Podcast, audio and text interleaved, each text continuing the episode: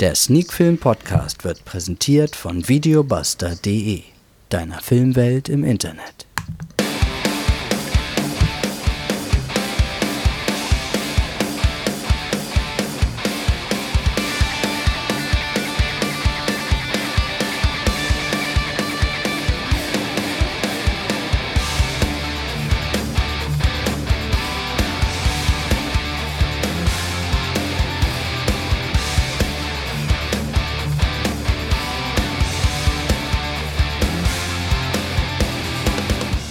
Sneak Film To Go Folge 150, heute mit einem filmischen Doppelpack. Wir besprechen Polaroid und Streuner.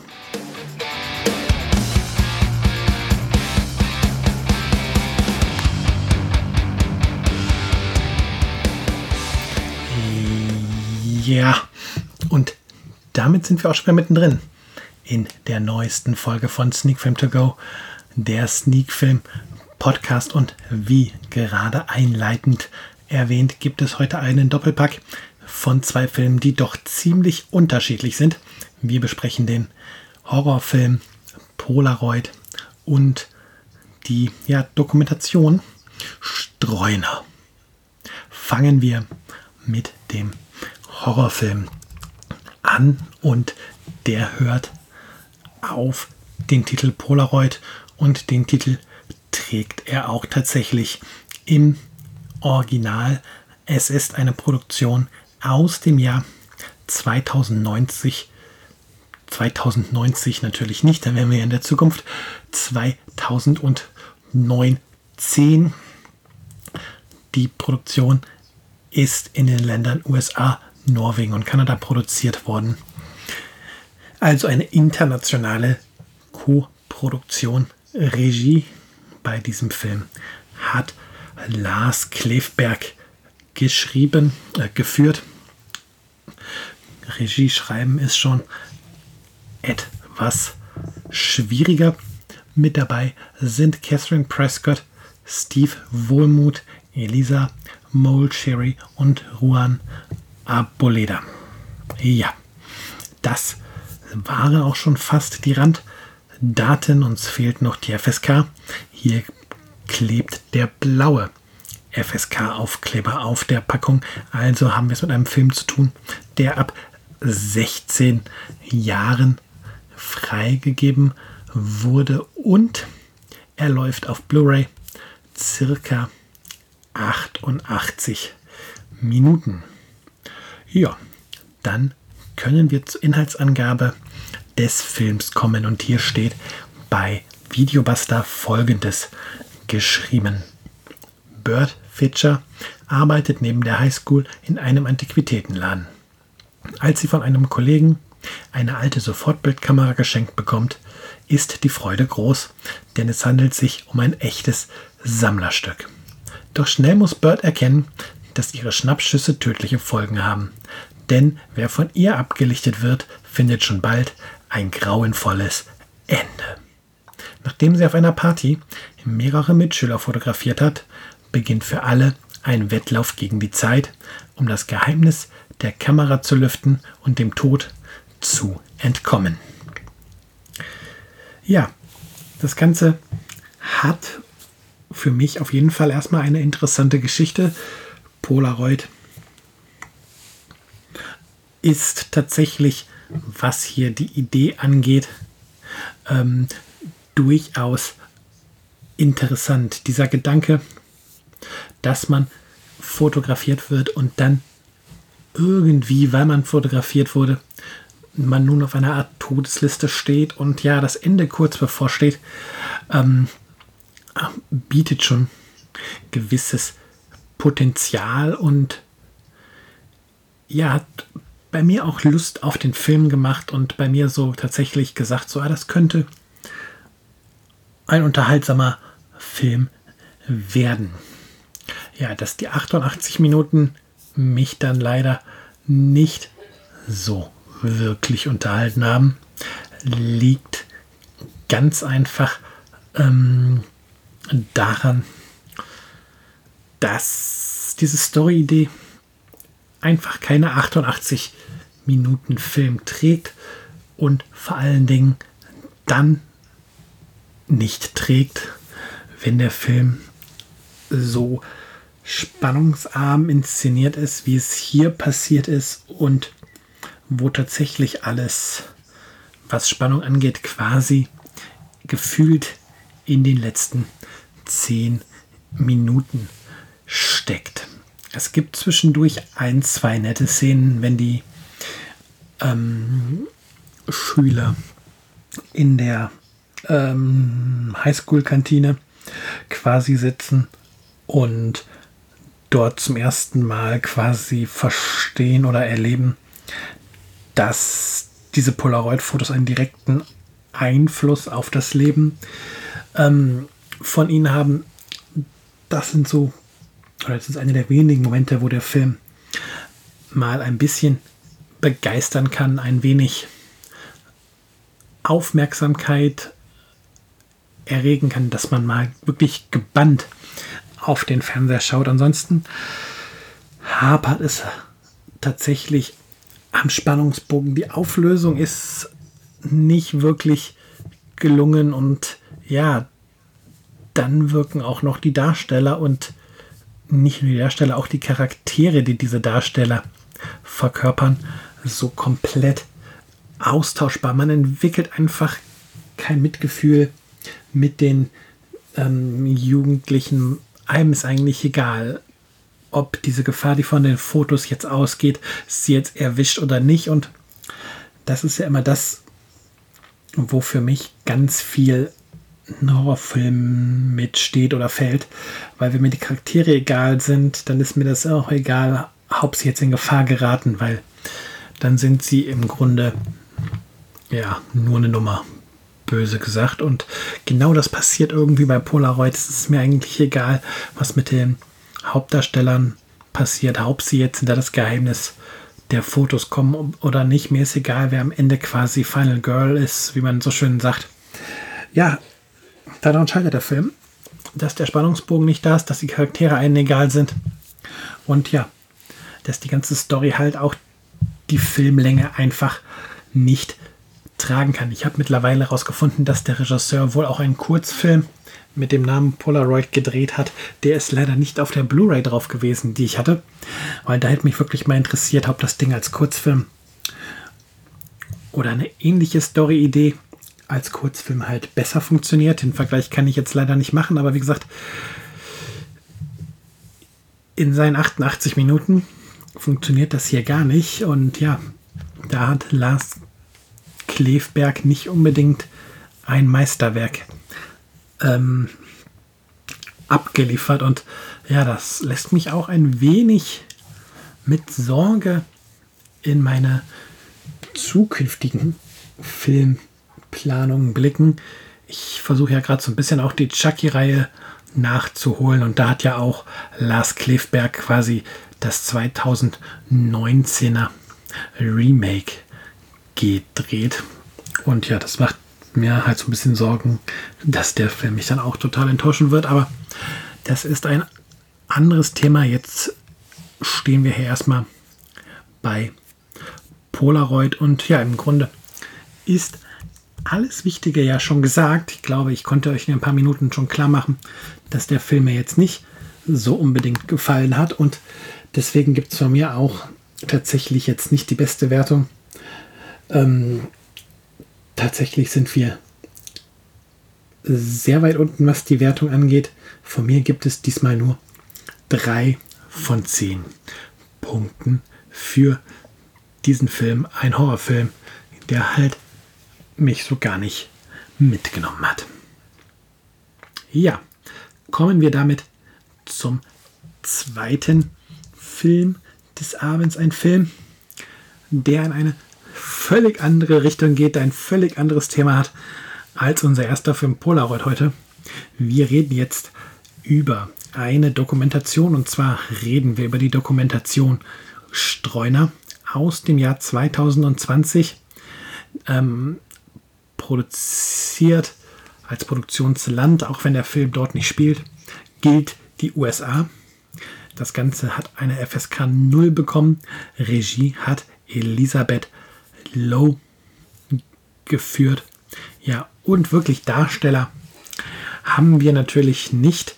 Wir äh, haben ja eine Dokumentation über Straßenhunde und ja, somit sind die Hauptdarsteller tatsächlich auch drei Straßenhunde und ja, eine kurze Handlungszusammenfassung haben wir aber dennoch, und zwar natürlich auch wieder von Videobuster, äh, wo der Film in den Verleih geht.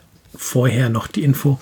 Der Film ist auf Blu-ray circa 72 Minuten lang und wird am 19.03.2021 dann auch sowohl auf Blu-ray als auch auf DVD in den Handel und zum Verleih verfügbar sein.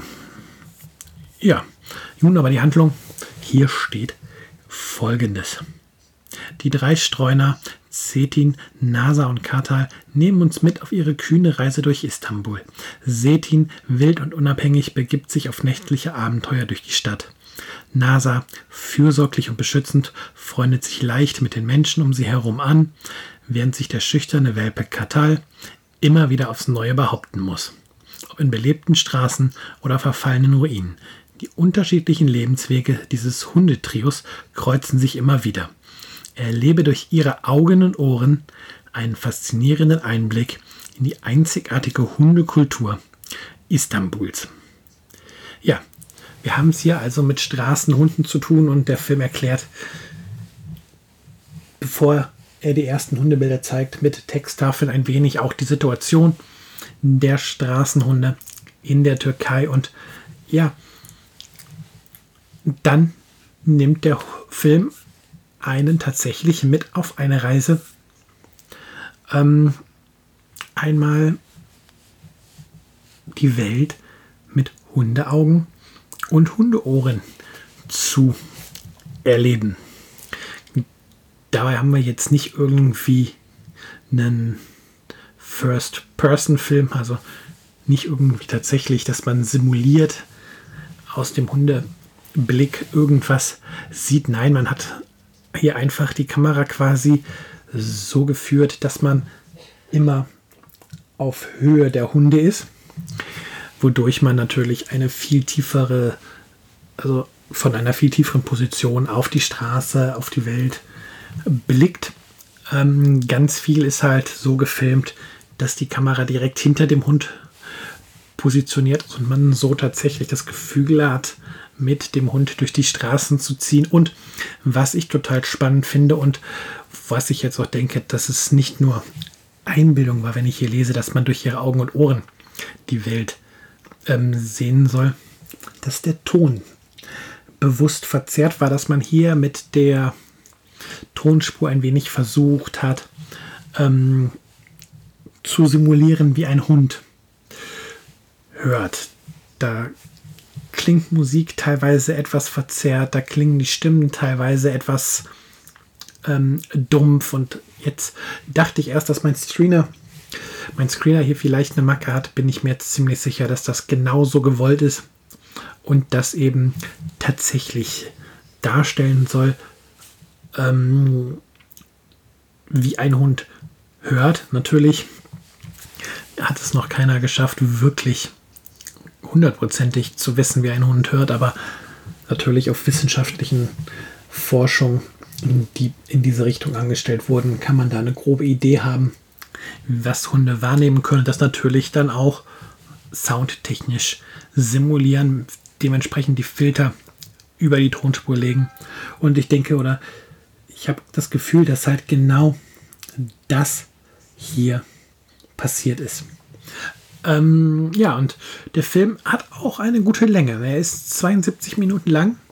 Das heißt, auch wenn man nicht irgendwie groß Informationen geliefert bekommt, sondern tatsächlich nur dem Tagesablauf der Hunde folgt, bleibt es in diesen 72 Minuten, oder weil es nur 72 Minuten sind, spannend, weil die Hunde doch einiges erleben. Natürlich wird da auch vieles passend geschnitten worden sein, dass da eine gewisse Dramaturgie auch in den Bildern da ist. Aber das ist auf jeden Fall gelungen.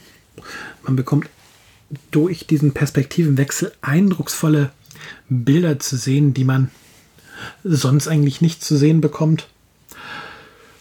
Und ja, so macht eigentlich eine Dokumentation Spaß und so verfolgt man das Leben dieser Hunde einfach auch mal ohne ein Ziel vor Augen zu haben, ohne zu wissen, ja, das Ganze steuert irgendwie auf ein Happy End zu oder der Film will uns ähm, eine bestimmte Botschaft vermitteln.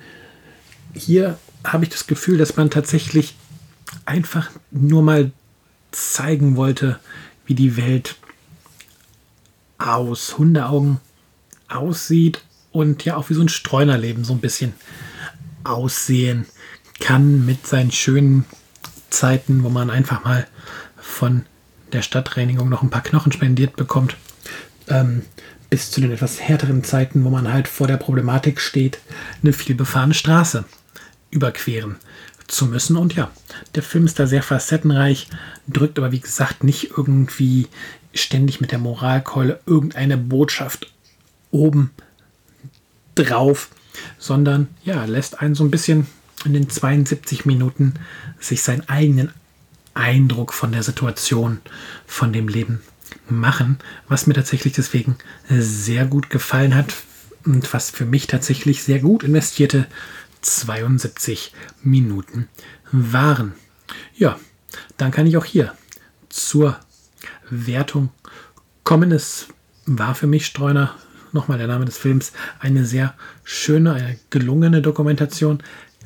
Kein absolutes Meisterwerk unter den Dokumentationen. Da gibt es Filme, die mich deutlich mehr gepackt haben. Eine unbequeme Wahrheit zum Beispiel oder damals tatsächlich auch, wenn er mittlerweile viel ähm, kritischer gesehen wird, äh, Michael Moores Michael Moores Bowling for Columbine. Aber also da kommt Streuner nicht hin, irgendwie in diese Kategorie von Dokumentationen, die man unbedingt gesehen haben muss für mich. Aber es ist eine Dokumentation, die man auf jeden Fall sehr gut schauen kann. Und darum gibt es von mir sieben von zehn Punkten für Streuner. Ja, damit sind wir am Ende. Wie gesagt, heute zwei völlig unterschiedliche Filme aus ja, zwei komplett anderen Enden in der Filmwelt. Einmal der Horror, einmal die Dokumentation. Ja, und so unterschiedlich die Filme, so unterschiedlich diesmal auch die Wertung. Ein Film, der bei mir überhaupt nicht funktioniert hat. Ein Film, den ich sehr gerne geschaut habe. Also alles mit dabei in dieser 150. Ausgabe von Sneak Film To Go, der Sneak Film Podcast. Und dann bleibt mir eigentlich gar nichts anderes mehr über, als zu sagen, geht bitte auf iTunes, lasst mir eine Bewertung da. Das hilft um sichtbarer zu werden und ja, noch mehr Hörer zu generieren. Und ansonsten habt eine schöne Woche. Nächste Woche wird es sicherlich wieder einen neuen Podcast geben. Der trägt dann eine neue Nummer. Dann reden wir nämlich über Ausgabe 151. Bis dahin bleibt gesund, macht's gut und bis bald.